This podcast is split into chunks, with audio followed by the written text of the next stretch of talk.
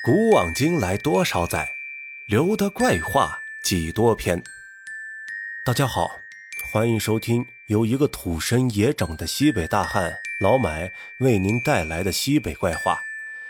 如果大家喜欢的话，记得点赞收藏，谢谢。这不是又忙了一阵子吗？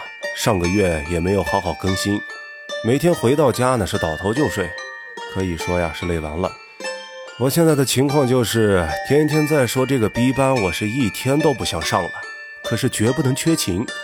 哎呀，生活呢也是过得一点意思都没有，还不如没了。可是这体检报告啊，绝不能出一点问题。想必各位打工族的状态也和我差不多吧？就一句话，不辛苦命苦。好了，不发牢骚了，我们继续今天的故事。今天讲的这个故事呢。是从家里大人那边听到的。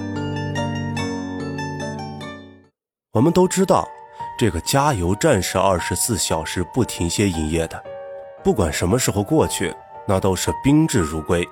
加油站的员工呢，顶着惺忪的睡眼，还是要热情的招呼。虽然这么说呀，但是大部分加油站的员工都挺忌讳在晚上值班的，尤其是在一些偏僻的地方。为什么这么说呢？这俗话说得好啊，常在河边走，哪有不湿的鞋呀？毕竟是在晚上上班，容易闹出一些离奇的事情。听过我前面节目的听友都知道，我们老家鼓浪县呢是四面环山，地处啊算是偏僻了。大概在二零一八年的八月中旬，在我们那儿的加油站就发生了一件怪事儿。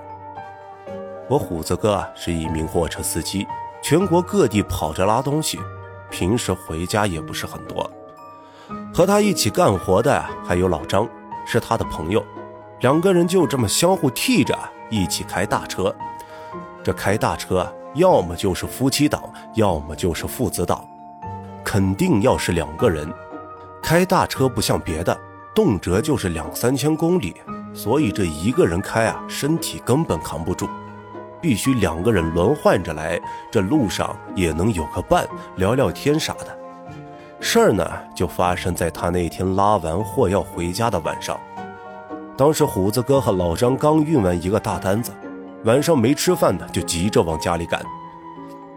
虎子，说不定县里的大路上有交警，我们还是走国道吧。这一趟货让两个人都挣了不少的钱，都挺高兴的。哎，行。我们就走那边，正好车子快没油了。我们去那边的加油站加点油，正好看看小李在不在。这时间长也没见了。这小李呢，是虎子哥的初中同学。自打虎子初中辍学以后，两个人就没什么联系了。但是这小李学上的好，出来以后呢，就进入加油站工作了。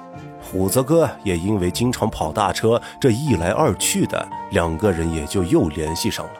正说着，就开车上路了。镜头一转，当天晚上凌晨十二点多，加油站的服务员小李还像往常一样坐在椅子上玩手机打游戏。这时候，就见有一点灯光照了过来。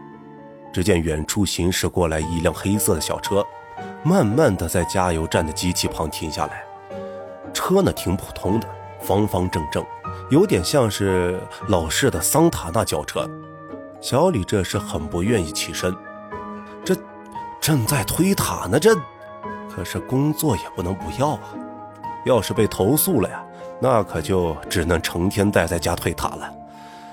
队友骂就骂吧，想着呢就起身了，出去一看，车子里坐着一个穿西装的男子，西装呢特别立正，立正的让人看起来有些别扭。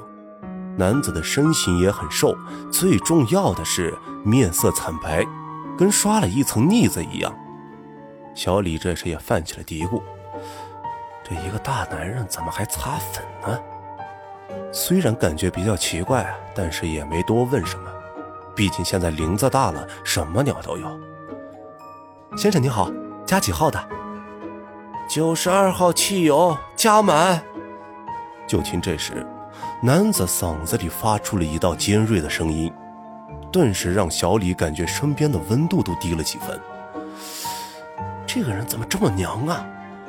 而让小李感到最奇怪的是，就在小李刚想让车里人打开油盖子的时候，这油盖子却自己打开了，但是他却没见到车里的人有什么动作。小李虽然觉得奇怪，却也没有多说什么。哎，先生，九十二号汽油加满，一共三百块钱。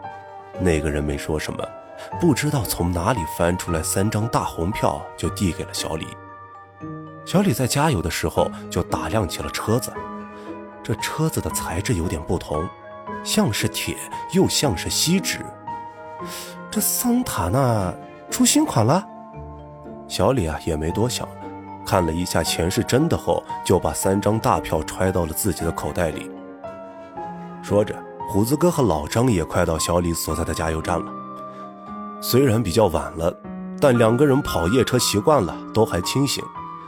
就在车子进入加油站后，虎子哥呢就马上看到了小李，但是小李却站在那儿不知道在干什么，自顾自的在那里碎碎念，双眼无神，面前什么也没有。更奇怪的是呀，他手里的油枪啊正流着汽油，地上都湿了一大片，显然是冒了有一段时间了，满地的汽油味道直冲鼻腔。胡子和老张赶紧就下车跑了过去。喂，小李，你在干什么呢？虎子拍了一下小李，说道：“啊，没事我这不是在加油吗？加油？你给谁加油？我刚才从大老远就看见你自己在这一个人。啊，你你没看见吗？前面有一辆黑色的桑塔纳轿车呀。什么黑色的轿车？我这一路走来，路上哪有车呀？还有你自己看。”这满地的汽油都是你刚才自己弄的，小李这时有点害怕了。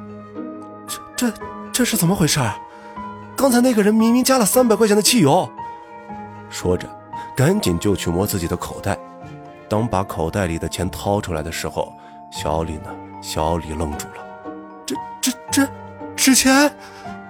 小李吓得双腿一软，就要往下倒。胡子哥和老张赶紧一人一边把小李扶住了。这时的小李是彻底的慌了神，嘴里念叨着：“呃，怎怎怎怎么回事？我我记得明明我是收的是人民币啊，我还检查了一遍。”就在小李不知道怎么办的时候，胡子说：“走，去看看监控。”说完，三个人就一同去查看监控。只见监控里面，小李一个人出了加油站的门，拿起了油枪，边撒油。边交谈着，后来小李从口袋里拿出三张纸币，自己数着，数完了又放了回去。之后呢，就是虎子哥赶了过来。后来啊，小李大病了一场，病倒后便辞职了，也搬走了鼓浪。可是这事情呀，却在当地流传的比较广，说什么的都有，有的说是小李撞鬼了，也有的说呀，小李有精神病。那天晚上是发病出现的幻觉，还有的说是小李为了出名蹭热度自己编的。当然，虎子哥哪个版本也没信，也没跟别人说当晚看见的事情，但他很确定当时小李的精神很正常。这件事儿发生之后啊，虎子哥货车里就多了好多挂件，都是从庙里请来的。